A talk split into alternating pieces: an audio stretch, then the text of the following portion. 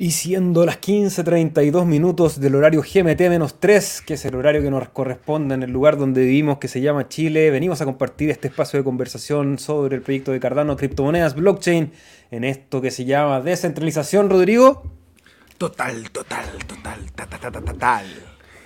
¿Cómo está todo el cardumen que se conecta a conversar durante esta hora? Rodrigo, ¿cómo estás? Día martes 12 de septiembre. ¿Qué tal? Partamos ahí conversando.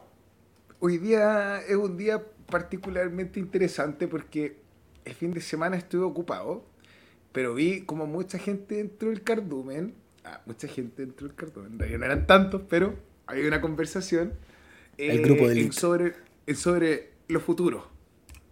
Y cómo había un miembro del cardumen, se había posicionado con un short, iba súper bien, y oh. ha hecho un trabajo de precisión serio. Y, y bueno, y obviamente muy orgulloso de, su gestión, nos quiere compartir el, cómo le ha ido. Esto despierta el interés de otras personas en el cardumen y empiezan a conversar, a preguntarle, oye, ¿cómo es este tema eh, de los mercados de futuros? ¿Cómo funciona? ¿Cómo me apalanco? Y... Yo no me quise ni meter. Yo estaba muy cansado, había tenido un fin de semana dedicado al deporte algo súper sano. Y... Más sano que los mercados, seguro. Claro, de todas maneras. Y de repente, hermano, empiezo a ver que cambia el tema de conversación en el chat. Y empiezo a ver un mechazo así, un dildo verde que empieza a subir del Bitcoin.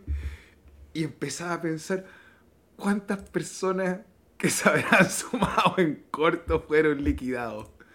Así que reflexionando acerca de la importancia eh, de la administración del riesgo. Obviamente uno tiene que vender en algún minuto, no es coleccionista.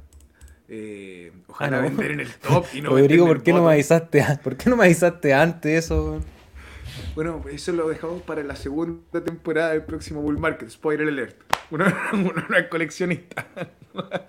El tema es que eh, siempre hay mucho riesgo eh, la volatilidad es más entretenida que estar hablando de un mercado plano, pero eh, yo pienso que la tendencia está clara por lo que queda de final de año, así que estoy contento, Seba, de compartir contigo en este espacio seguro, eh, que es descentralización total, donde podemos compartir y explayarnos y llorar y darnos apoyo por todo el, lo que significa el ver. Yo quiero escuchar tu análisis y de ahí yo puedo dar una opinión de lo que vea el gráfico, hermano. Ya, súper. Acabo de poner en pantalla el gráfico de Bitcoin dólar. Vamos a partir con eso en gráfico semanal, en el cual vemos que entramos ya en una fase de indefinición bastante clara, donde tenemos las últimas cuatro velas semanales haciendo solamente movimientos, como decía Rodrigo, de liquidación, más que movimientos de tendencia. Voy a ponerlo en diario que a mí me gusta más. Veo más información, como dice Rodri, claro, yo también equivoqué de botón, salir pantalla completa, ahora sí. Como dice Rodrigo, hoy día tenemos una vela verde que ya empieza a ser rechazada por esa media móvil de los 21 periodos. Tuvo, bueno, claramente un movimiento de liquidación de las posiciones en corto. Respetó de todas maneras esa zona que teníamos marcada los 25.140 y se posiciona por arriba. Ahora creo que ese gráfico semanal informa lo que está pasando en el mercado, que es una suerte de indecisión. Creo que no vamos a tener más allá de movimientos grandes de liquidación. Eh, hay noticias mañana, si no me equivoco, de la SEC, Rodrigo, era hoy día, estoy andando medio perdido en el mercado, pero bueno, independiente de eso... que hablar en el, en, el, en, el Senado y mañana, creo que esta semana son las lecturas de la inflación. Eh, ahora, por lo que ¿Tú qué piensas, amigo? ¿Sube un poquito más antes de caer o no sube más un poquito antes de caer? Yo en gráfico de diario creo que ya subió lo que tenía que subir. Y está siendo rechazado ya con, por, un, por un lugar que debería ser una resistencia. Por lo cual no lo veo subiendo en el corto plazo más. Pero. Hermano, déjame echarle un poquito de sal a tu día. Espérate, mira, así. 27.000, 28.000 como tope llegando a subir. No, no, no, no. 27.000, 28.000. No sé si alcanza a superar el wick o esta vela que tuvimos arriba esa que están marcando. ¿Qué, precio hay, ese? Ese fue en el final de la mecha 28.155 y claro, si toma la tendencia hacia arriba debería venir a encontrar la media móvil de 200 periodos que podríamos pensar que es una resistencia fuerte que está ahora en los 27.600, 27.700. Sí, también es un movimiento que dentro de lo técnico es, es probable. E, e, eso es lo que yo estoy viendo. Ah, gracias Diego por corregir. Mañana sale el dato de, la inflación sí, era, del índice de precio del consumidor en Estados Unidos. Y me gustaría, yo que no es que sea un oso, me carga, me carga, lo odio, pero si nosotros vemos el, DXY o el Dixie o el, el, el, índice, el índice de fuerza del dólar, el movimiento llegó hasta los 105 punto y algo, y empezó un rechazo, pero perfectamente podría apoyarse. ¿Qué media, qué media es la, esa, la verde? Tiene 21 en 103 y tiene la de 200 en 100. Una en 103 y la otra en, 104. 104 hay un canal que hay un canal que se está formando que va a la baja y podría apoyarse en los 103, 104 para volver a subir un ratito más. ¿Por qué pasa esto? Porque obviamente, a medida que se sube la tasa de interés para la gente que tiene un capital muy grande y las empresas y todo, les conviene tener dólares, pero muchas otras divisas alrededor del mundo no pueden seguir el ritmo, eh, estrujando su economía para mantener la inflación, ya han bajado sus tasas. Por ende, el movimiento del dólar es aún más fuerte en contraste con el resto de las divisas no tan solo porque estemos viendo progreso en Estados Unidos, sino que porque es la que se ocupa para transar. Entonces, eh, nada, yo creo que vamos a terminar el año eh, a lo mejor testeando los 20.000, no creo 19.000, no sé. Pero no, no, me, no estoy tan vuelto loco, ya pasamos lo más terrible. Eh, entonces estoy contento. Sí me duele ver a Cardano bajar, especialmente llegando a fin de mes. Eh, pero, pero ¿qué te puedo decir, amigo? Ya más terrible no puede ser. Esto es la oportunidad. no lo sé, no lo sé. Yo todavía no quiero cantar victoria hasta, hasta no estar seguro de lo que estamos hablando. Eh, creo que todavía puede haber espacio para un porrazo feo.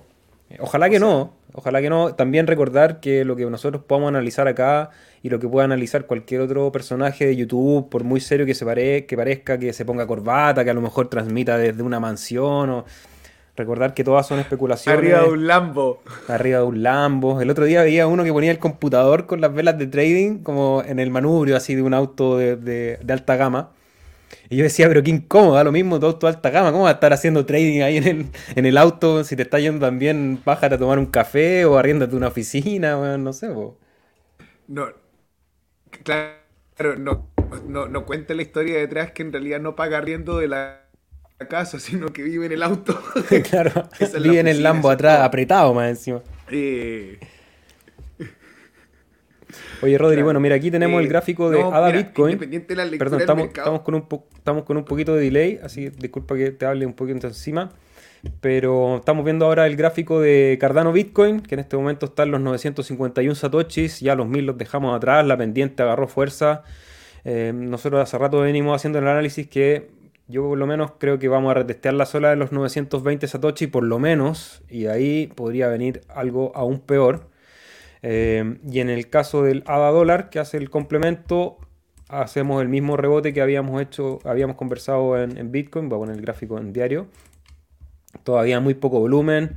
También esa vela verde ya ha sido rechazada, entonces tiene una pinta de seguir cayendo, Rodrigo. Creo que estoy contigo en ese, en ese lugar. No sé si lo veo yo en los 27 antes de ver primero un nivel más bajo.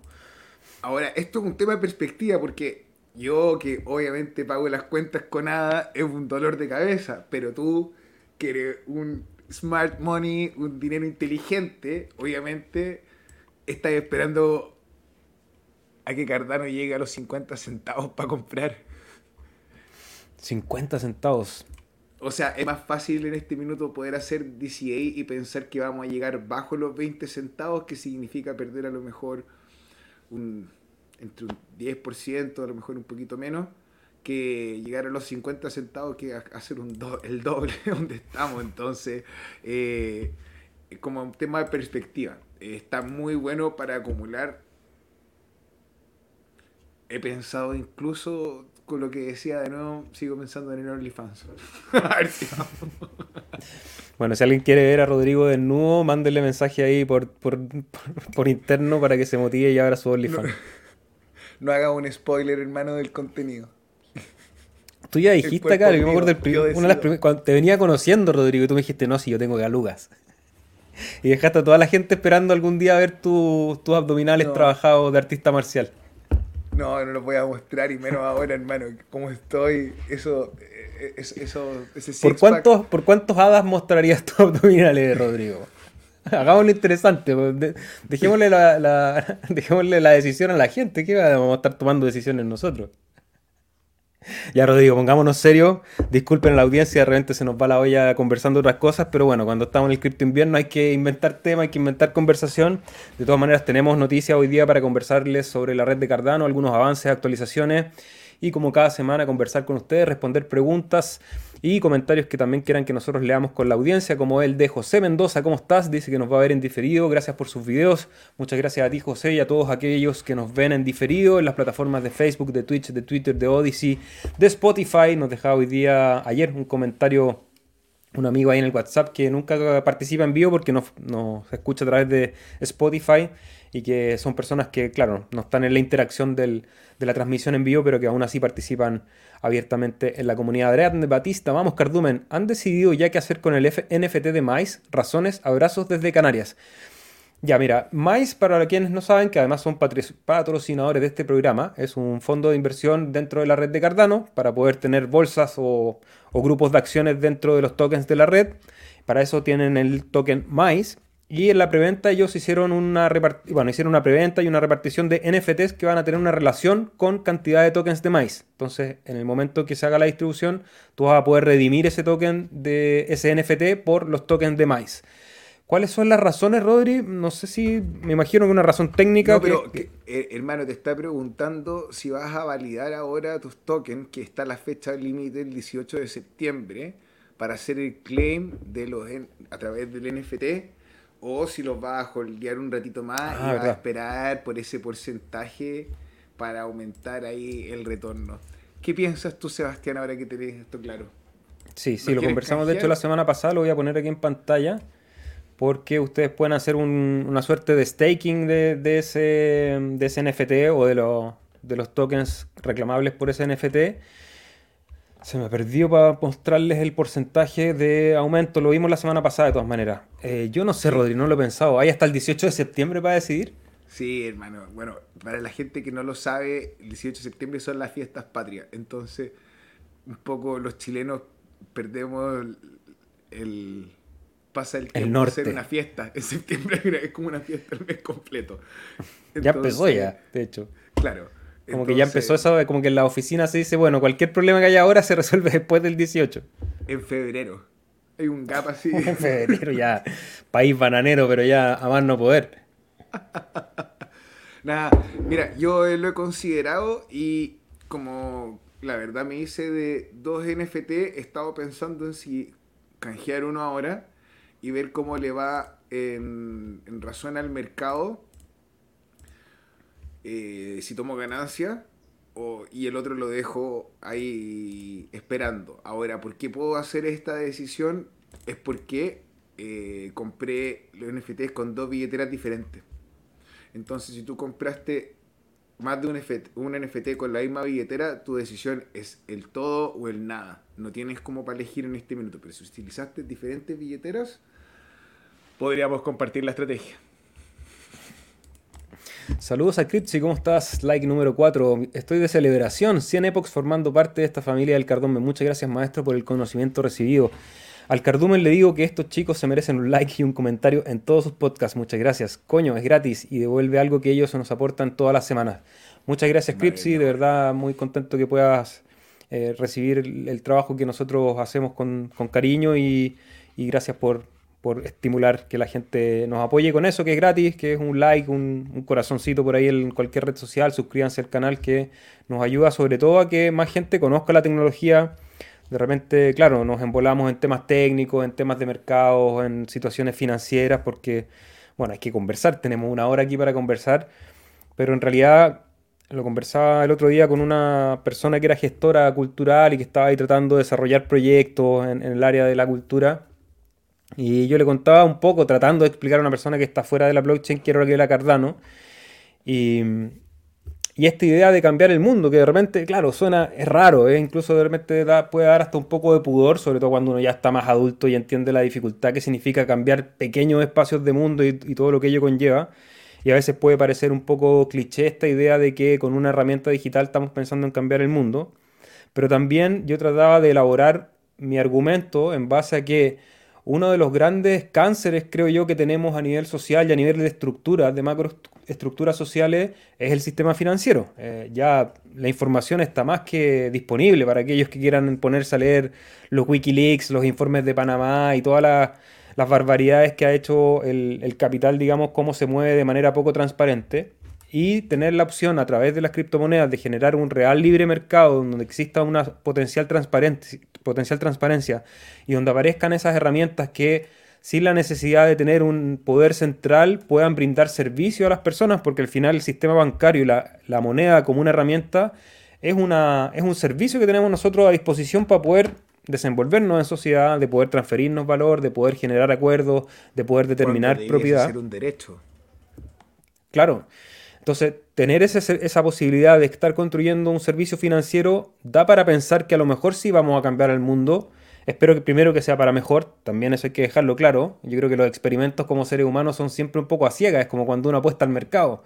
Uno tiene una hipótesis y tiene una hipótesis que trata de respaldar con la mayor cantidad de argumentos, de, de fuentes, de bibliografía, de análisis técnico, pero sigue siendo una hipótesis que se va a demostrar a largo plazo si esa hipótesis es correcta. Y nosotros, claro, decimos, esperamos que este sistema financiero descentralizado sea una herramienta que mejore la calidad de vida de las personas y por eso va a ser un transformador a nivel de mundo. Eso hay que comprobarlo, obviamente, porque toda esa transformación después en algún momento puede tambalear por una u otra parte.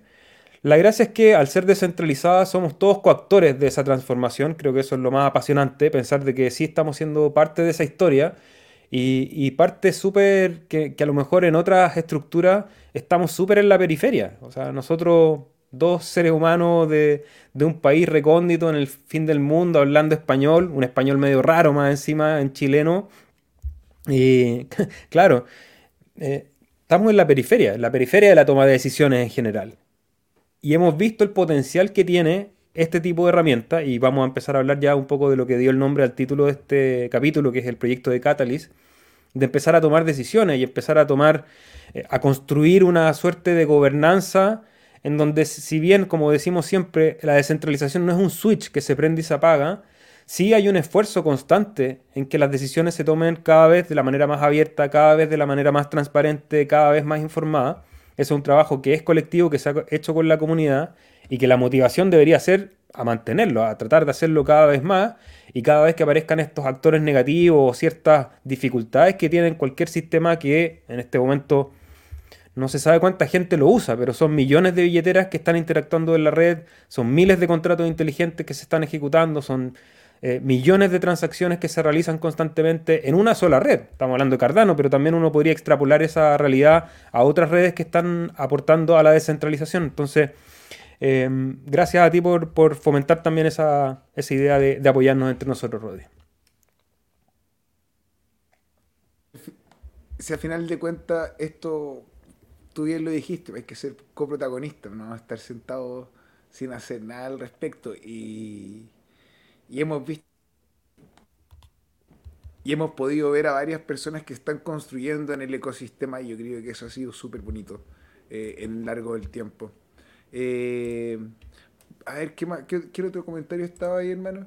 El Luis nos preguntaba a qué hora empiezan. Ya empezamos 15.30 en el horario de Chile, que es el GMT-3, por si acaso. Vamos a estar martes y viernes en ese horario. Cambiaron hace poco la hora casi y hay que ajustar ahí, si estás en otro país, para ajustar el cambio de horario. Cristian Martínez, ¿cómo estás? Saludos al Cardumen, saludos. Sandro Bullman, muy buenas, Sebas Rodrigo, un placer, un placer, Sandro. Hace rato que no te veíamos por aquí, bienvenido. Cristian dice que estuvo viendo el link que pasaste para minar tuna. No es súper complejo, pero mi idea es probarlo en un rig. Sería interesante que saquen un minero para Hideos para minar con más de una GPU. y una wallet y con más de una billetera. Tú puedes usar la misma billetera en diferentes GPU. Ningún problema. Eh, tienes que mandarle adita, eso sí. Eh, ¿Qué me gustaría decirte? Es que viene el fork. El concilio de las tunas. y en el concilio y en el concilio de las tunas se va a tomar la decisión qué es lo que se va a hacer o no el hard fork igual más o menos como que hay una construcción eh, y una visión y la votación va a ser si participamos o no participamos de eso. Eh, y yo creo que ahí sí va a poder desplegar todo el poder. Y el otro día el Agustín, no alcancé a responder, tenía muchas cosas a hacer al frente, pero me habló la idea, ¿y si hacemos un pool de minería del cardumen y unimos el poder de cómputo de todos? Así que, interesante se vienen cositas, como dicen los hippies. se vienen cositas, así que estén atentos, suscríbanse para que sepan cuando vamos dando noticias de todos los avances. ¿Por qué no va en YouTube? Eh, sí, acabo de revisar y estamos saliendo por Facebook, tanto en los canales de Individuo Digital como en Chile Steak Po, en YouTube, en Twitch también. De hecho, ahí nos saluda CryptoCrunch en Twitch y Anita Farida también desde Twitch. Y Diego nos saluda desde YouTube. ¿Cómo estás? Buenas noches a todos. Un placer estar aquí, nos dice saludos Víctor, ¿cómo estás? Bienvenido, Naranco. ¿Por cuántas redes emitís? Eh, por, bueno, Facebook, YouTube, Twitch, Twitter, Odyssey. Esas son en vivo, en vivo y en directo. En tu corazón, hermano. Con audio y video en tu corazón. Y también, una vez terminado este capítulo, se edita y se sube a Anchor. Y desde Anchor Protocol se va a Spotify, a Apple Podcasts, Google Podcasts, Fountain y una serie otra de plataformas de podcast. Así que esas son las redes de CryptoCrunch. Se viene la última caída del año, nos pregunta Diego, pero calma, el año que viene vendrán más. Puede ser, puede ser, puede ser. Este es un experto, pero ahora lo interesante, hermano, de las caídas es que si uno lo mira desde el tope, claro, tú puedes decir, oye, viene cayendo el precio, pero ahora si tú lo miras desde los bottom, o sea, desde los puntos más bajos del gráfico, ninguno de los lower lows ha bajado más del anterior. O sea, si tú lo ves en el gráfico semanal es una tendencia al alza. Entonces, voy a atender las visitas, perdón. Saludos a The Sat, ¿cómo estás? Hay que transformar el beer market en beer market para que pase más rápido. Ahí pueden tomarse unas cervezas. My Life Food, bienvenido. Mañana sale el dato de IPC, nos decía Diego, efectivamente. Nenio, ¿cómo estás? Hoy es el evento de Apple. Vamos a ver qué, cómo reacciona Apple. Venía, venía medio triste la última semana. Eh, seguramente van a estar anunciando nuevos productos a ver si pueden vender, vender también un poco sus acciones. Rodri, vende fotos de tus pies, papá. Vamos a decirle a Rodri ahí que monetice sus pies. Hola chicos, viviremos juntos y subiremos seguro a 40. Vamos a hacerle caso a Kutsi Panda y vamos a concentrarnos todos en su casa, vamos a levantar las manos, vamos a hacer pensamiento proyectivo y vamos a imaginarnos que ha llega a 40 dólares. Ojalá en un plazo que estemos vivos para poder disfrutarlo. Porque, bueno, si no tendrán que disfrutarlo los hijos o los nietos de los herederos de ADA. Rubén Sánchez, ¿cómo estás? Si ADA se fuera cero o más de uno, tendríamos que ir a los OnlyFans, jajaja. Eh, sí, bueno, o a trabajar, a la fábrica, o a la mina, o a la oficina. También creo que eh, todo el tema de, estas plataformas que pagan por, por cualquier servicio, al final es por crear contenido. No voy a hacer eh, juicios de valor del tipo de contenido que se crea uno genera atención y depende de la cantidad de atención que seas capaz de generar, eso puede ser monetizado. En el caso de OnlyFans, dentro de esas plataformas de creación de contenido que buscan la atención, es de las más rentables. Entonces, como lógica de mercado, es natural que haya mucha gente que vaya ahí a buscar oportunidades. Eh, sobre todo el género femenino, que es más rentable que el masculino en ese, en ese mercado en particular. Entonces, también nosotros, si tomáramos la decisión de elegir ese, esa plataforma para poder recolectar fiat, no sería tanto más difícil. Pero mm, creo que también hay que. Este cripto invierno, a mí en lo personal, Rodri, y aprovecho de, contarles mi experiencia, porque creo que también nos ayuda. Eh, nosotros ya llevamos un rato en las criptomonedas, hemos trabajado un montón también en creación de contenido, en otra serie de cosas, infraestructura, eh, y yo venía también de años, de décadas de mucho, mucho, mucho trabajo, de excesivo trabajo quizás, con poco tiempo para otras cosas. Y claro, en el, en el, en el bull anterior, en que hubo un poco más de holgura, el mercado estaba más contento, tiempo de vacas gordas, como se le dice, yo había tomado la decisión de trabajar un poco menos en, para el fiat y trabajar un poco más para el cripto, compartir aquí en el canal, que es un trabajo que puedo hacer de la casa, es más cómodo, lo puedo hacer desde cualquier parte, tiene muchas muchas ventajas. Eh, es un trabajo que me entretiene además porque me, obliga a estar informado, me, pone a conversar con Rodrigo, que es algo que disfruto, que lo pasamos re bien. Eh, uno está estudiando, la tecnología algo que me gusta, etcétera, etcétera. Y vino el beer market, que yo dije, ok, estoy preparado para el beer market. Después estaba preparado para un beer market duro, pero para este beer market no estaba preparado definitivamente. Entonces hubo en algún momento que hubo que rebalancear portafolio y ordenar los planes y volver a dedicarle más tiempo al trabajo, a la minería de fiat, como decimos por ahí. Entonces, y hay oportunidades también. Sabemos que hay un, estamos en un periodo complejo económicamente. En cualquier país donde ustedes vivan, me imagino que está complejo. Pero yo creo que tanto los buenos momentos como en las crisis, las oportunidades están. De hecho, en las crisis a veces es donde hay más oportunidades porque es donde la gente está más desorientada. Entonces, cuando uno tiene cierta capacidad de alinear intereses, de ordenarse, disciplinarse, hacer ciertos trabajos que a lo mejor nadie quiere hacer, o, emprender también en rubros que uno dice, mira, en esta crisis, en este rubro puede haber una oportunidad, eh, puede salir súper bien parado. Eh, también como que como seres humanos, las crisis a nosotros no nos funciona meter la cabeza debajo de la tierra y esperar que pase. Es todo lo contrario en general, me parece. Eh, buscar un poco la fuerza para... ¿Mm? Es que no deja el culo al descubierto. Y viene otra vela roja. Y todo lo que creías que te había dolido te duele aún más. Yo canjeé uno y me acordé el otro, dice Diego, respecto a Mais. Buenísimo. Vaya mal rollo, me di cuenta que perdí una de mis carteras y se me inunda el lavabo, ya que al salir de casa dejando sin querer, llenándose un cubo de agua, cuando entro oigo una catarata de agua y dos dedos de agua. Se llama la ley de Murphy, ¿verdad? Eh, sí, bueno, cuando algo sale mal, generalmente todo empieza a salir mal. Creo que, bueno, la ley de Murphy trata de explicarlo. A mí me parece que también hay algo vibratorio en esa, en esa consecuencia, porque ocurre, ocurre en los dos lados. Pese a que la vida es bien caótica y uno, la mayoría de las veces, tiene un día malo y un día bueno, un día bueno y un día malo y así. Eh, sí, también uno puede observar ciertos fenómenos en que cuando uno anda con la buena racha vienen dos o tres seguidas buenas y cuando uno anda con la racha mala también vienen dos o tres seguidas malas. Pareciera que hay una cierta ley de la naturaleza que funciona así, así que ánimo CryptoCrunch que ya va a pasar. Eh, no hay mal que dure 100 años por ahí, así que a ponerle ojo, a cuidar el agua y ya vendrán tiempos mejores, decían. Me sumo al pool, dijo. Hippie, no, perdóname, sea medio hippie que te habla de que depende de las vibras de cada uno. Yo lo único que te puedo decir, brother, que lo único que de ti depende es tu acción. El resto del mundo puede explotar. Eso está fuera de tu control. A mí puede sonar súper hippie, eh, pero también creo que es importante significar ciertos fenómenos, eh, porque es la manera en que nosotros le damos sentido a la vida. y claro, los hippies le encuentran un sentido a la vida. Si tú se la encuentras con otra explicación, otra narrativa, está súper bien. Y, creo que el aspecto vibracional de las cosas es súper interesante porque es algo que físicamente existe, no, es un invento, digamos, no es solamente una narrativa, una metáfora o una fantasía. ¿Mm? Hermano.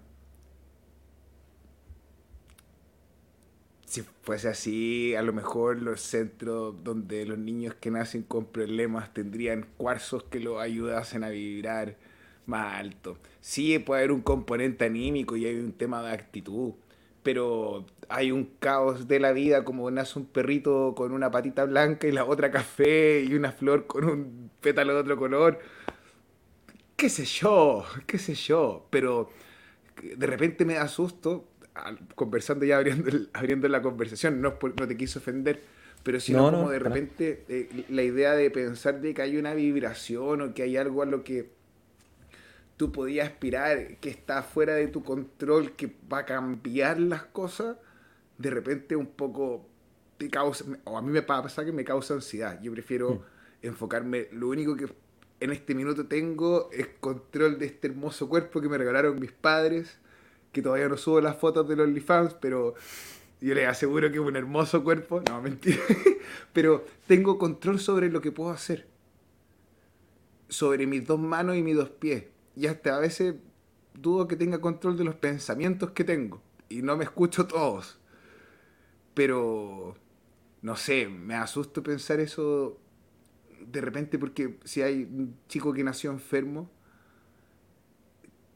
¿quién vibró por él? O sea, o, él vibró del vientre mal, es como, es como difícil eso. O sea, yo creo que la, realidad es una, es una manifestación de, de, expresiones de frecuencia. Y eso uno lo puede estudiar desde el fenómeno de la luz, desde el fenómeno del sonido, desde el fenómeno del electromagnetismo. O sea, hay una, hay una suerte de red bioenergética, no sé, voy a usar términos que quizás no, están, no son del todo precisos, pero que me ayudan a, tratar de, elaborar la idea desde la filosofía. Y, en esa expresión de la materia, que en su, en su expresión más mínima termina siendo energía, y uno después empieza, claro, yo comparto contigo, o sea, el, universo es caótico, pero dentro de ese caos también uno logra ciertos insights de comprensión de que hay estados de orden entre medio. Y creo que hay una suerte de realidad que se bate entre, entre esos dos lugares, en, el puro caos y en cosas que se ordenan, ¿cierto? Entonces, yo creo que cuando uno es consciente de que sí tiene pequeños eh, esferas de control o no, de control, de, de, que puedes inferir o ingerir en, en, esa realidad, como dices tú, eh, desde tu cuerpo, ¿ok? Ese es el espacio vibracional donde tú puedes tener cierto control y con eso modificar tu entorno. Esa modificación del entorno puede escalar también. O sea, tú puedes modificar un poquito tu entorno, para bien o para mal. No, estoy diciendo que sea positivo o negativo, no, es un juicio de valor. Pero el hecho de que tú digas, ok, soy consciente de mi cuerpo y que lo cuido y, con esto me hago cargo de levantarme todos los días a trabajar, eso ya es influir en ese espacio bioenergético.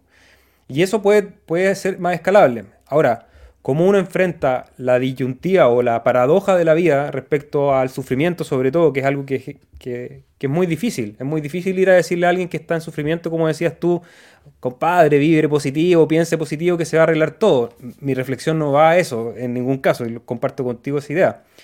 Pero también hay que ver cuáles son los efectos de nuestros pensamientos, por ejemplo, en esas pequeñas realidades o en realidades súper eh, difíciles, como puede ser una enfermedad en un niño o, lugares en situación de guerra, pero también si uno se pone a ver casos, la casuística, en esas personas que tienen eh, vidas bastante complejas es donde hay más manifestaciones de, esa, de ese insight de, que el pensamiento te puede llevar a, cambios de realidad bastante radicales. Entonces, tampoco lo descartaría. Claro, puede sonar muy hippie, así como lo tiré un poco al aire, Rodri. Me, gusta que me lo aterrices porque en realidad comparto más tu visión, pero, bueno, estamos divagando como lo hacemos cada día, martes y viernes, y de repente, bueno, uno no sabe muy bien lo que dice. Rodrigo, ¿podría sacar un curso de Cardano tipo los de Murgo, ya que no tienen en español? Dice Ed Campos. Mira, ¿sabéis que me agrada la iniciativa? Pero necesitaría de un par de programadores que me ayudaran a desarrollar, por ejemplo, y quizá el curso pudiese estar enfocado en Iken. Y como toda la arquitectura del contrato inteligente, eh, pero, eh, pero enfocado a lo mejor eh, en un solo lenguaje, en algo más específico, porque de repente, si abarca mucho, puede ser que sea más difícil para mí abordarlo y completarlo. Eh, si entre la gente que escucha el programa hay un par de desarrolladores que se animen, eh, ¿por qué no? Estamos en el ver y estamos aburridos y como dice Ed, nos faltan noticias. Mm. Hola desde Barcelona. ¿Por, qué, Cardano tiene 45 mil millones de tokens y otros proyectos tienen más o menos? Gracias. Es buena pregunta. Bueno, porque son ejercicios de diseño. Cada, cada proyecto diseña su tokenomics en base a ciertas premisas. En el caso de Cardano, creo que la definición de la cantidad de tokens tiene que ver primero con la proyección a futuro de cómo se va a usar la red, pensando en que ADA es algo que no, decimos hace rato, pero ADA es una herramienta dentro de la red. Eh, más allá de ser un token y de ser una unidad de valor, también es, una herramienta. ¿A qué le llamamos herramienta? Que termina siendo desde un verificador de bloques, porque a través de la herramienta, a través del servicio de staking, cada ADA es responsable de que se verifique o no un bloque según la cantidad de stake y los factores de suerte. Por otra parte, también son una suerte de envoltorio o de compañeros de viaje de los NFTs. Entonces, a medida que van creciendo los NFT, siempre hay una hada que los va ayudando a moverse o que los va eh, incrustando en cada una de las billeteras. Entonces, para eso se requería un gran volumen, que 45 millones, 45 mil millones siempre a, a muchos le ha parecido que dentro de un tokenomics es mucho volumen. Pero eso yo creo que es pensando como si fuese una unidad solamente de transferencia. En el caso de Cardano, los HADAS no son solamente unidad de transferencia de valor, sino que son una unidad de transferencia de acuerdos y de propiedad, en el caso de los NFT y de los contratos inteligentes, Rodri. ¿Quería aportar algo más, sigo? Un la bonito, mi amigo. Seguimos. ¿Qué mil millonario que estará enchufando pagando las facturas de luz a alguien? No sé. Próspero Junior Rodríguez, ¿cómo estás? Desde Cuba, mira, buenísimo, nos saludan desde Cuba. Este es el momento de acumular. El FUTA era rico. Es lo obvio, venden el FOMO por venir. Eh, sí, pues esa, esa, es la ley. Compra cuando esté en rojo, vende en verde, compra cuando todos tienen miedo, vende cuando todos, todos estén en euforia. Ahora les recuerdo que eso es muchísimo, es súper fácil decirlo, es fácil proyectarlo, ejecutarlo es tremendamente difícil, así que disciplina, estudio y suerte también. Se fue Rodrigo justo, ¿para qué se escapó? Para... Ah, querían... La gente está pidiendo fotos de tus pies, Rodrigo. Diego Lorca. tengo más callo que piel. Patando un hobbit. Diego Lorca dice, con 100.000 hadas voy bien para el 2030. Eh, en el caso de hadas, yo creo que mientras más mejor. O sea, por supuesto, pero claro, y no conocemos tu, tu, tu, realidad, ni conocemos tus gastos, ni nada por el estilo. Pero sí, o sea, si tú me decís, oye, este es un buen número y me estoy esforzando por llegar, yo creo que si miraras tú, no son tantas las personas que tienen 100.000 hadas. Y si repartieras los 45 mil millones de hadas entre los 8 billones de personas que hay, eres un millonario. Nenio dice, no es hippie, es estoicismo, que ahora está de moda. Sí, está de moda. La filosofía ha vuelto a los espacios, a las redes sociales, que me parece algo súper positivo, que, se discutan ideas un poco más trascendentes, que se divague sobre cosas que a veces no tienen una utilidad inmediata. Pero creo que sobre todo en el momento que vivimos, que es de gran transformación, de gran crisis, la filosofía va a ser lo único que nos va a salvar como seres humanos, sobre todo cuando vemos que las máquinas están haciendo cargo básicamente de todo lo que nosotros como seres humanos en algún momento nos hicimos cargo. Creo que algo que no nos podemos dejar de hacer cargo es de poder pensar, evaluar, sopesar, imaginar escenarios posibles. Eh, el estoicismo está de moda, sí, creo que también es una respuesta natural de fuerza a una sociedad que entró también en una fase bastante cómoda. Llegamos a un pic de, crecimiento, de evolución, de desarrollo social, económico muy grande en muchos países. Eh, y ahí hago el paréntesis para que no se diga que soy demasiado hippie, eh, entendiendo que hay lugares de mucha crisis, de mucha pobreza, de mucha violencia. Pero sí, en general, si lo vemos a nivel de humanidad, llegamos a un, a pic bastante eh, interesante de desarrollo tecnológico, industrial, económico, y eso generó mucha comodidad. Esa, comunidad, esa comodidad también generó una manera de ser de ciertas generaciones, digamos de la nuestra hacia abajo, mucho más laxa, mucho más relajada, eh, mucho menos preocupada por cosas trascendentes, mucho más entregada al hedonismo, al disfrute, como un poco más de relajo. Eh, y creo que también esa, esa, el crecimiento de esa fuerza hace que crezca una fuerza contraria que diga, oye, ojo, o sea, hay, hay ciertas cosas que, que, no dependen del placer, dependen del rigor, del hacer las cosas que hay que hacer, y ahí nace, no, nace hoy día el estoicismo, pero hay un renacer, digamos, en las redes de, de, mucha gente que habla del estoicismo como una filosofía deseable, o por lo menos que argumentan que hay, que hay alto interés también en esa manera de ver la vida, Rodri. ¿Tú, ¿tú has leído algo de estoicismo? ¿Te, te resuena algo esa idea? No. Creo. A la mierda lo de estoico. No, no, pienso que. Pienso que. Eh, que uno tiene que ser capaz de poder consumir el conocimiento y las descripciones de las ideas de otras personas de cómo ven la vida, pero el fundamentalismo es, es duro y creo que te quita, te quita poder porque ah, el ser humano es un ser de tribu y necesita como la, la, la conexión, la cohesión con los otros seres humanos. Entonces uno de repente por quedarse en conceptos como muy ajustados eh, se aprieta y, y nada. Yo en lo personal soy libre. Eso te iba a decir, como, dice una canción, yo no adhiero a ningún ismo. CryptoCrunch, ¿cómo estás? Solamente al cardanismo. que por suerte no existe, espero que no exista. Hermano Cardano. Sí, no, que no nos pongamos tampoco eh, fundamentalistas dentro de la red. Creo que es importante mantener el espacio abierto y lo más heterogéneo posible, que haya alto nivel de discusión. Nadie se puede escapar de las leyes de la física, nos dice Troy. Teoría de cuerdas. Eh, sí, hay algo de eso. Hay, tantas teorías que nos ayudan a. Hay gente que dice que la teoría de cuerdas no es tan. Que no es tan cuerda. Claro. Sí, las vibras existen, nos dice Tete, y ustedes dan la mejor. Genial. Gracias por tanto y por tan poco. Próximamente mandaré mis hadas a su pool. Abrazo de Buenos Aires. Saludos, Tete. Estamos faltos de noticias. Ya vamos, perdón, Francisco Jara. Voy a terminar de leer las preguntas y vamos a las noticias. Es un péndulo entre orden y caos. Sí, yo por lo menos eh, adhiero bastante a esa lógica o a esa idea de, cómo veo el mundo. Eh, creo que el, la idea del Tao a través del yin yang y que al final uno va serpenteando entre el orden y el caos eh, constantemente, me parece una lectura bastante cercana a lo que uno experimenta en la vida. ¿Saben lo que los, son los niños y adultos índigo cristal? Se ve que empezaron a venir sobre los 70. ¿Para dónde nos están mandando? Pero... sí, hay, yo una... me portaba mal en el colegio y era un desastre. Y a mi mamá ya le habían dicho que era de todo y en un minuto no había ninguna mejor explicación que era niño índigo. No lo sé. no lo sé, no creo. Yo creo. Mira, ¿sabéis lo que creo? Sobre todo nosotros ahora que hablamos mucho de la narrativa del mercado, en que hay fenómenos, que en este caso digamos que el fenómeno es el mercado, y hay una narrativa atrás que se construye y que hay una relación un poco ambigua entre causa y efecto. No, es, difícil identificar dónde está la causa y dónde está el efecto. En el caso de las narrativas de todas estas generaciones, la generación de cristal, la generación X, la Y, los baby boomers, los niños índigos, los niños de cristal, los niños de esmeralda, no sé, hay una serie de arquetipos que se van construyendo. Creo que lo que hacen es construir una narrativa respecto a los paradigmas que tienen ciertas generaciones. O sea, nosotros como generación con Rodrigo más o menos estamos cerca compartimos ciertos paradigmas, como que nos reconocemos en la generación.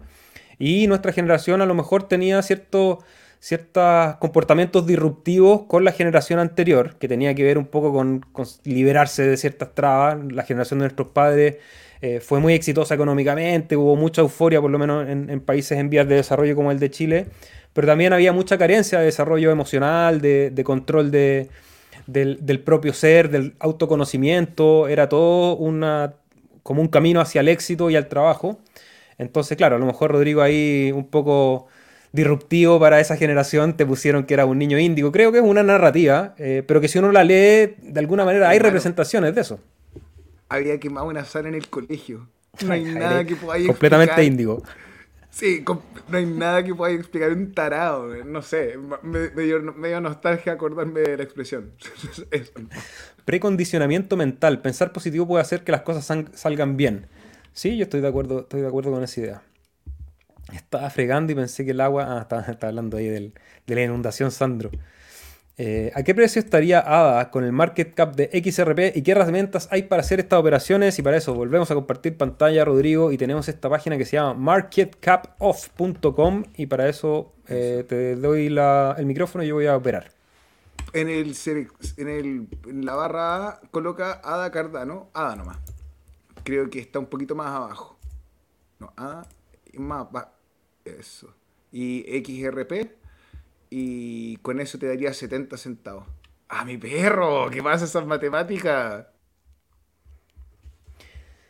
Es el herramienta. Ahí estamos. Ahí está, ahí está. Van a venir a España o al de México. Habló de la reunión de Felipe. Eh, en lo personal creo que no. Eh, vamos a ir a Argentina, sí, eh, lo más probable. pero... Si nos ayudan votando con sus haditas en Catalyst, vamos a poder ir a Buenos Aires y filmar otro documental y con mejor producción y mejor todo. Así que eh, a los que han votado, que ya son más de 200 personas, les damos las gracias. Y a los que aún no han cerrado su voto, los invitamos a considerar que si les gusta el trabajo que hacemos, eh, nos pongan ahí. Y no para votarnos en negativo, sino que para votarnos para bien. Seba, estás hablando como Morpheus en Matrix.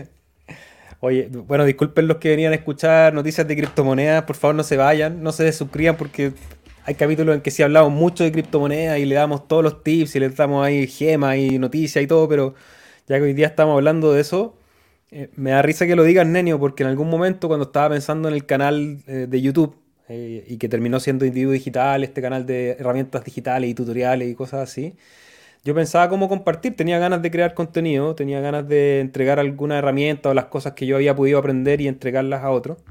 Y tenía un poco esta idea, bueno, yo soy fanático de Matrix, eso no es, los que me acompañan aquí saben que es una película que me gusta mucho, creo que es muy representativa del paradigma que nos tocó vivir, por lo menos generacionalmente. Eh, y en algún momento tenía esta idea como de, hacer un canal un poco de, salirse de la Matrix. Por suerte no lo hice porque ahora sería terrible teniendo a Andrew Tate ahí como, como, compañero de trabajo en la, misma, en la misma área.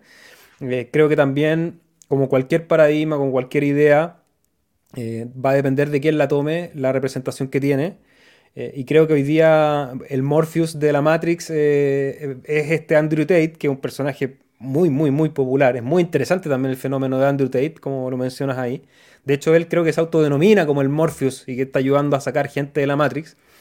Ahora, yo lo veo y, y, si lo, y, si, y si lo... O sea, yo lo veo y si lo tengo que poner en un personaje es el clásico doble agente. Es, una persona que está más dentro de la Matrix que nadie y que te vende esta idea de que hay algo que está fuera. muy complejo, pero me da risa que lo digas, Nenio, porque te prometo que en algún momento pensé en hacer como un canal así como cómo salir de la Matrix y poder compartir ideas desde la filosofía para también sacarse esos condicionamientos mentales. Creo que el hecho de permitirse pensar fuera constantemente eh, ayuda a no quedarse atrapado en ciertos condicionamientos que tenemos todos. O sea, todos somos víctimas de la familia donde nacimos, del sistema educativo y en algunos casos esos te van dejando ciertas cargas, muy positivas en muchos casos, pero también te van dejando cargas negativas que es bueno darse cuenta, representarlas y poder eh, sacárselas para poder evolucionar o tener una vida un poquito mejor, no sé.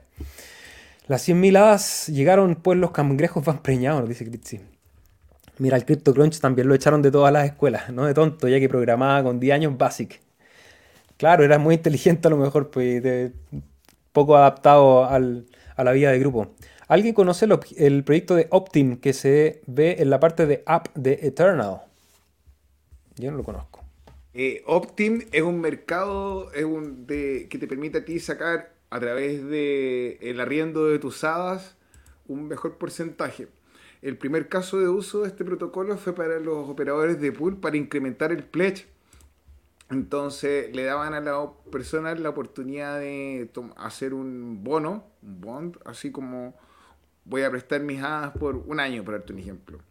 Y voy a recibir un 6% de interés. Yo como operador del pool pongo un colateral eh, para pedir ese préstamo. Ese préstamo, esas hadas nunca están en mi poder realmente, no son mías, pero yo sí voy a tener los derechos sobre la custodia de esos hadas. Esto quiere decir que si yo las pongo a delegar, las recompensas son mías.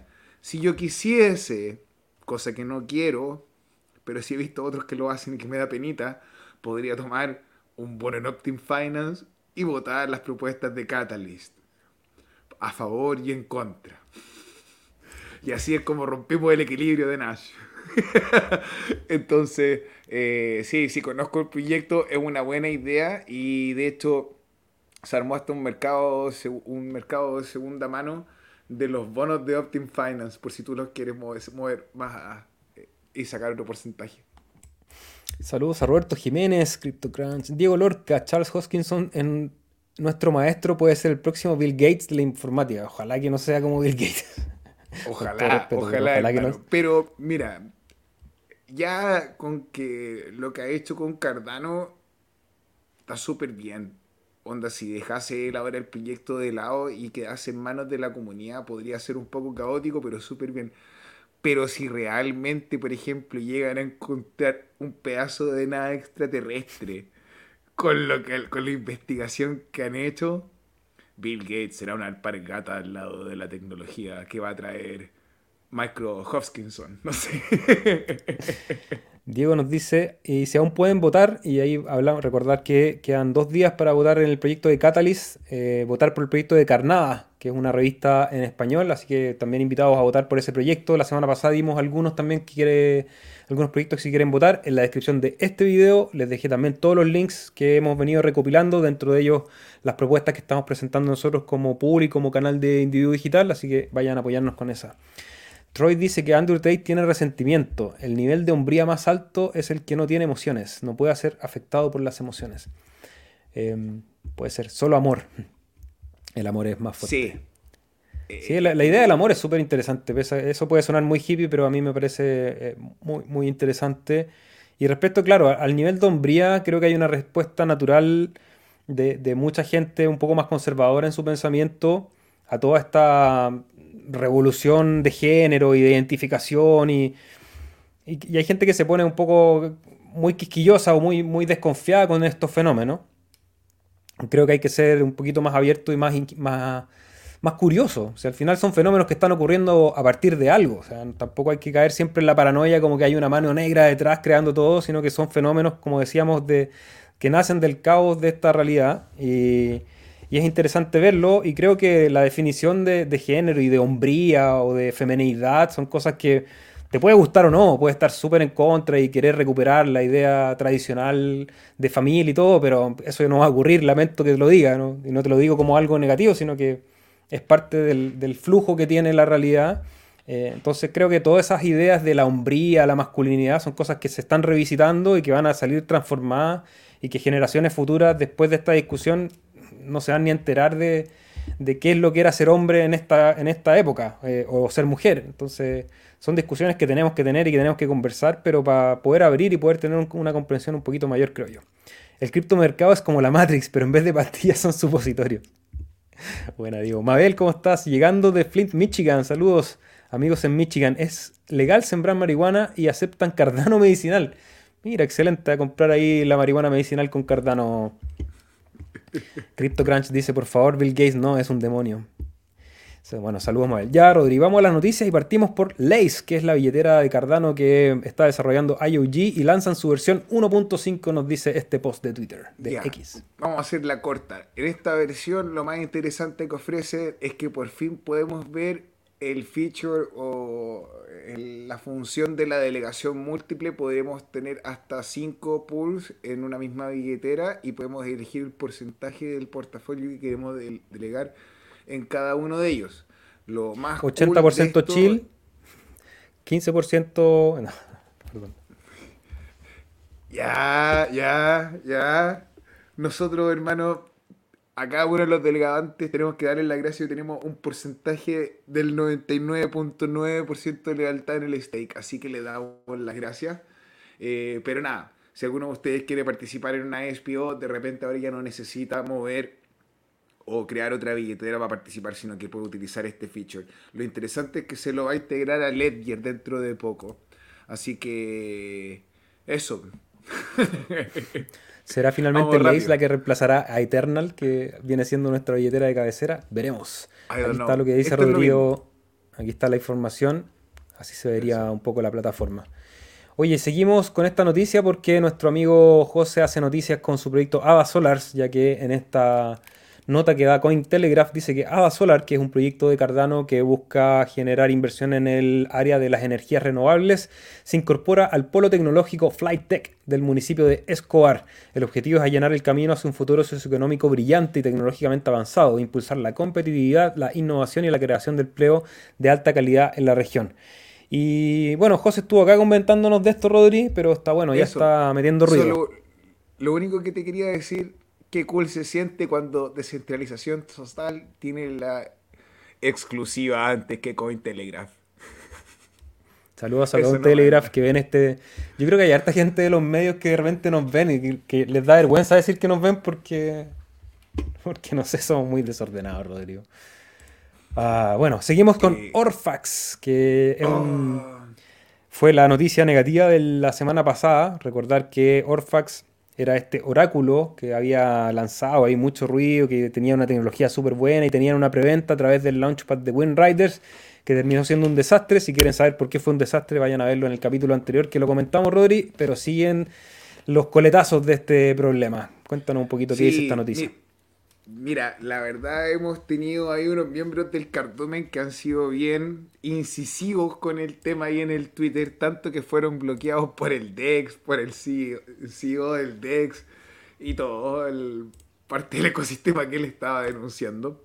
Eh, siguen explicando un poco que la interfaz usuario había permitido que las transacciones se ingresasen a las 19 horas con 59 minutos, pero que eh, a pesar de estar ingresadas en la interfaz usuario, no fuesen ingresadas en la blockchain como una transacción hasta después de las 8. Pero como ocurrió este problema, eh, se levantan las suspicacias y el equipo sigue sacando un comunicado donde trata de explicar que esto tiene que ver como eh, con el uso horario de cada usuario. La verdad, hay mucho drama en el ecosistema de Cardano. Eh, sobre la utilización de los DEX, esto lo vimos con Wesley Swap, ahora lo estamos viendo con Wing Riders y, y aún así no creo, y conociendo el ecosistema, no creo que sean, como digo, estas corporaciones o, el hombre del Monopoly detrás así con un monóculo y arreglándose los bigotes, ¡ah, los estafé a todos! O a lo mejor sí, no, no lo creo. Yo creo que son personas que probablemente dijeron, Juan, hiciste la nueva experiencia usuario. Ay, no, pero me dio ansiedad. Entonces, deben estar haciendo el trabajo ahora. Eh, no es cool tampoco. Obviamente el token de Orcafax quedó con una distribución bien concentrada. Por lo menos a mí eso, hasta que no vea el precio de ampliar y bajar harto, me mantiene un poco alejado. Puede que se vaya la ballena y que liberaron a Willy y no lo toqué. I don't care. Pero si está... No, no sé, no me gustó. No me gustó, entonces no estoy ni ahí hasta que baje el precio. Muy bueno da Solar, dice Diego. Entonces, Lace está bien para usar, está bien lista para usar. Sí, se puede usar. Tiene ya bastantes funcionalidades, una billetera segura, está respaldada por IOG, me parece que está, está bien. Y ha ido mejorando, creo que eso es lo más interesante, que las actualizaciones cada vez tienen más eh, alternativas y más herramientas de uso, así que está interesante. Hola maestros, tengo una duda, nos dice agente J. ¿Qué es el colateral en las wallets y para qué funciona? Y si no las tienes definido, ¿qué problemas puede traer? Las transacciones en Cardano pasan por dos tipos de validación. Entonces, el colateral se utiliza para demostrar que tú vas a cubrir los costos de la transacción que, que quieres hacer y no es un spam.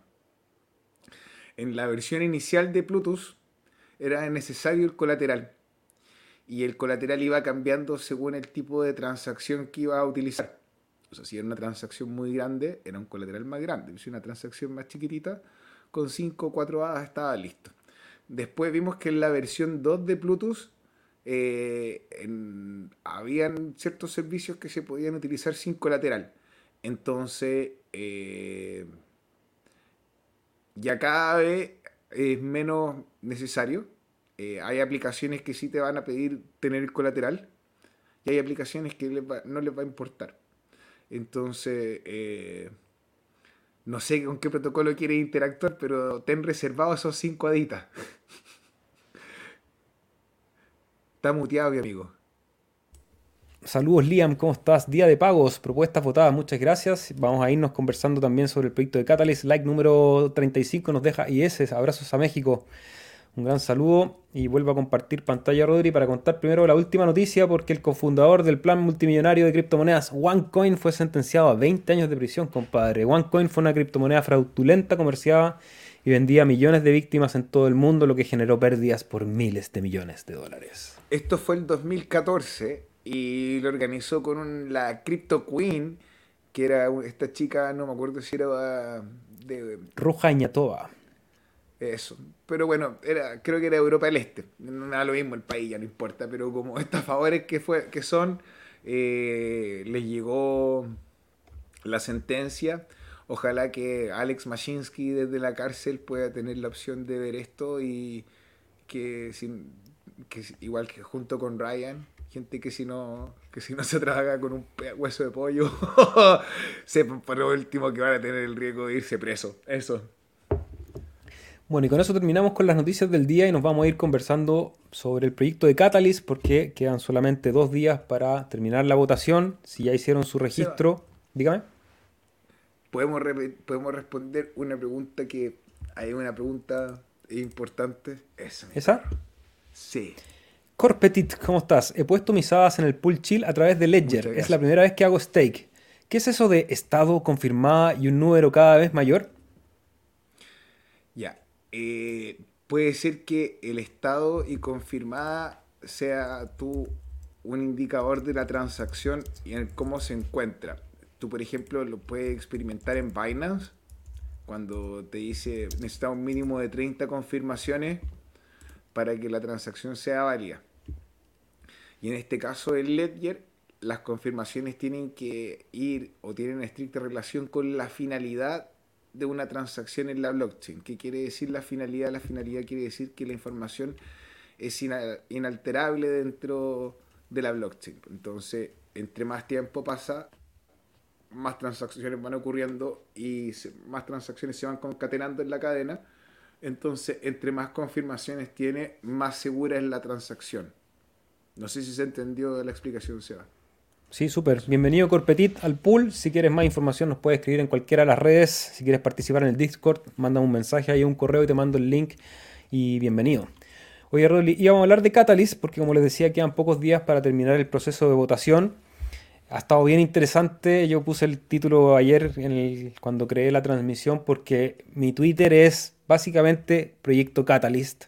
Obviamente que mi burbuja de interés está relacionada al mundo de Cardano y por lo tanto relacionada a Catalyst, pero creo que es el fondo sin duda más grande a nivel de cantidad de proyectos, a nivel de dinero a repartir, pero sobre todo de expectación y de que hay mucha gente involucrada, mucha gente compartiendo propuestas, oye, revisa mi propuesta, me llegan mensajes por interno, oye, mira, vi que tienes una propuesta, revisa la mía, yo te ayudo en la tuya, eh, dame comentarios si tienes algún feedback. Es muy interesante lo que está pasando, hay una una suerte de, energía, ya que hablamos un poco recién de eso, pero hay una, hay una onda fuerte de todos los que están obviamente buscando financiamiento.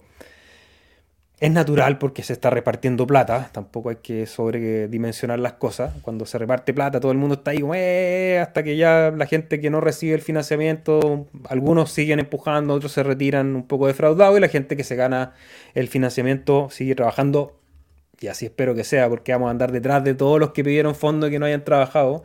Eh, somos parte del sistema inmunológico del cardumen. Entonces, les voy a invitar a quienes no hayan votado, o a aquellos que les falte votar, que no pierdan la oportunidad. Creo que el demostrar el ejercicio de gobernanza es algo que nos va a hacer bien a todos como red. Pueden revisar las propuestas en Lido Nation, Rodri. Y sabes qué cosa quería comentar hoy día, más allá de hablar de nuestros proyectos que ya, ya les comentábamos, ya saben cómo se llaman. Si no, están en la descripción, está el link directamente para que puedan votar. Pero lo que me sorprendió, Rodri, quiero agradecerle a todos los que ya han votado, porque aquí en la página de Lido Nation vimos la semana pasada que ustedes podían ver eh, cuántos votos habían llegado.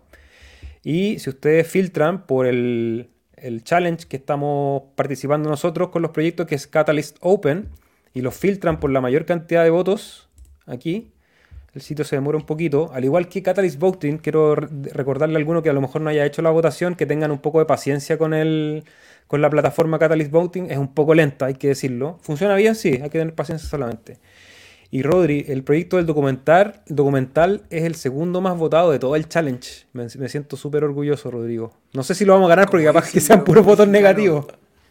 No mames, ¿o te imagináis? Todos nos votaron en contra. Bueno, no importa si eso pasase, igual ellos saben que existen, que existimos y que, y que tener esa oposición me daría orgullo porque significa que tenemos Oye, pero qué loco, qué loco que hayamos segundo. Estamos ahí, estamos peleando igual, así que tienen que ir a votar para que no nos quiten el segundo lugar. Pero ya 200, 245 personas han votado por ese proyecto. Espero que sean votos positivos. Sería bueno ganar el primer Catalyst. Creo que va a ser un buen impulso para el trabajo que venimos realizando. Nos va a dar cierto soporte también, ciertas bases para desarrollar productos, ojalá de mejor calidad cada día. Y, y por qué no ir escalando, ir haciendo crecer también a lo que nos dedicamos nosotros en la red el otro día alguien en Twitter, parece que fue Lucas, uno de los embajadores de Cardano, preguntaba sobre la pertinencia de proyectos que no son de tecnología directamente o no son de código. Y claro, y en el caso de nosotros, si bien hablamos de repente de cosas súper técnicas, la misión que hemos asumido es un trabajo de divulgación bastante más aterrizado del lenguaje común, de que aprendamos a usar herramientas, están los tutoriales, están estos podcasts para que cualquier persona pregunte, responder los correos. Entonces a mí sí me parece pertinente que existan proyectos dentro de Cardano que no se enfoquen solamente a, desarrollar una aplicación o un código, sino que le cuenten a otra gente qué es lo que está pasando aquí. O sea, es la única manera que otras personas lleguen desde afuera, Rodri. Y lo interesante, hermano, es que lo hacemos sin tener la pretensión de vivir en un Lambo y no te hacemos incómodo si tú no eres capaz de tener un poder de ahorro como la gente que aparece. Sí, me...